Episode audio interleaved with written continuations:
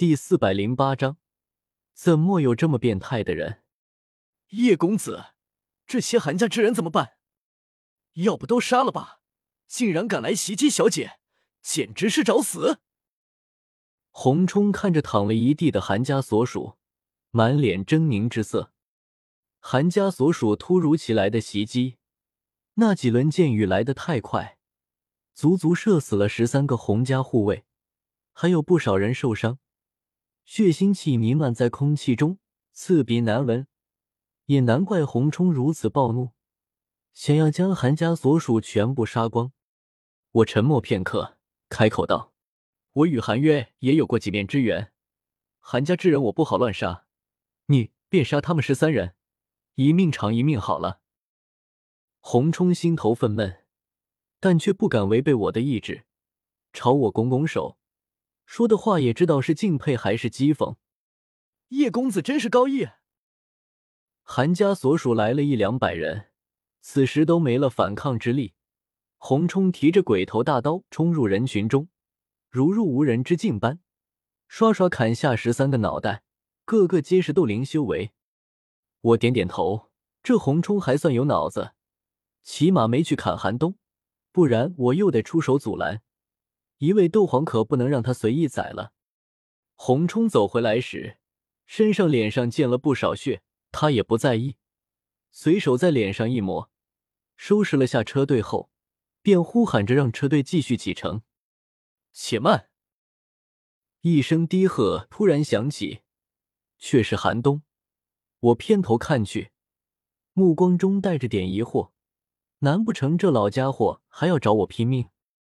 他从地上爬起，嘴角还有残留的血迹，颇为狼狈的走向我的马车。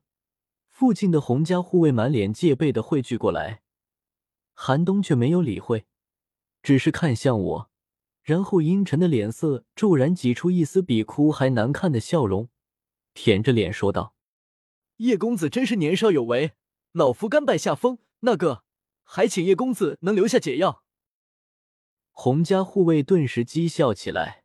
洪冲不屑道：“老家伙，叶公子留你一命已经是大恩大德。”你竟然还想要解药？等死去吧你！韩冬面皮一阵青一阵白，想他堂堂韩家长老，何时被这群低贱的护卫讥讽嘲笑过？可若是寻常的毒，他回去找炼药师看看就是了。偏偏现在这毒太厉害了，又带着点诡异之色。刚才他研究了半天，也没研究出个头绪。他担心天北城中那些炼药师也无法解开，为了活命，只好舔着脸过来求我赐下解药。可我哪来的什么解药？这东西压根就不是毒。沉吟一声，我从那戒中取出一个大瓦罐，说道：“这就是解药，喝下之后，再将全身斗气散去，便可解此毒。”寒冬大喜过望。满脸激动的结果，这个大瓦罐一看，却傻眼了，迟疑着又打量了几眼，结结巴巴问道：“叶公子，这这不就是清水吗？”确实是清水，我怕万一被困在某个密室中，无法离开，又无法获取水源，而特意在那界中储备的清水，但我自然不会这么说。这就是解药。言多必失，我神秘一笑后。就没有再理会他，让洪家车队启程，缓缓驶离了这片地区，留下瞪着一瓦罐清水、满脸纠结之色的寒冬。也不知道他会不会带回去给韩家的炼药师分析。一想到这个场景，一群炼药师围着一瓦罐清水研究这个研究那个，为什么我就这么想笑呢？叶公子，快看，前面就是天北城了。车队沿着道路继续向前，他的马车不知不觉间与我的马车并排行驶。窗帘拉开，他从窗户中探出头来，指着前方若隐若现的一座巨大城池轮廓，惊喜叫道：“此时太阳已经西斜，西方天际一片火烧云，火红的阳光照射在红竹儿身上，为她的脸颊染上一层红晕，红彤彤的，格外可人。”到了天北城后，你可一定要去我家做客。竹儿姑娘既然相邀，我也就恭敬不如从命了。我微微一笑。进了城市后，喧哗的沸腾声浪顿时传入耳中。之前在大漠待了好几天，我此时愣了好一会儿才适应过来，然后开始观察起这座我进入的第一座中州城池。最先注意的，自然是往来行人的修为。都说中州强者众多，斗王多如狗，斗皇遍地走。可此时我细看去，却发现天北城中的斗王、斗皇也很少见，城中充斥着大量无法修炼的凡人，九成九的斗者也都修为低劣，与纳兰帝国并没有什么不同。看来中州和其他疆域也没什么不同，只是人口多了些，物产丰富些。所以出现的强者更多，甚至是有许多外来强者充数。我莞尔一笑，比如我小医仙、青灵、彩灵四人，都不是中州本地人。但将来如果我们选择留在中州居住，那么中州就多了四位斗宗强者，西北疆域则少了四位斗宗强者。这么一想，好像也能解释中州为什么有这么多强者。天北城内局势呈南北对峙之态，城南坐落着韩家，城北则盘踞着洪家，这两个庞然大物就这样将这座城市分成泾渭分明的两块。当然，在城中也还有其他的一些小势力，不过与韩红两家相比，就有些微不足道了，只能处于夹缝之中生存。在城中四通八达的街道上左拐右拐了足足一节课的时间，车队终于在一座巨大的府邸外停了下来。我抬头看去，只见这府邸两侧一溜摆着两排高大的青铜华表，朱红大门顶上是一块硕大的紫木匾额，上书两个鎏金大字“洪福”，银钩铁画，肆意十足。哥哥，终于到家了。红竹儿下了马车，看着这座熟悉的府邸，步伐都轻快了许多，嘴中发出一连串清脆的笑声。车队驶入其中，我也被红竹儿拉着去了见洪家的家主，他的父亲洪立。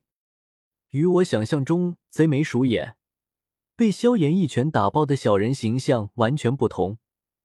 洪立是一个中年大汉，魁梧健壮，脸庞阳刚。爹爹，你可要为我做主！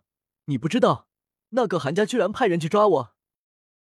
红竹儿上前，抱着红丽的手臂一阵撒娇，叽里咕噜的将韩冬的事情说完，顺道也将我夸了遍，夸的我都有些不好意思了。什么？那韩家竟然如此胆大妄为？红丽一听，面色阴沉下来。小小韩家。在他眼中不过是嘴边的一块肥肉，竟然还敢动他女儿！来人，召集诸位长老来议事堂，再将沈云长老请来。书房外有人去了通传，整座洪府顿时因为红竹儿的归来而骚动起来。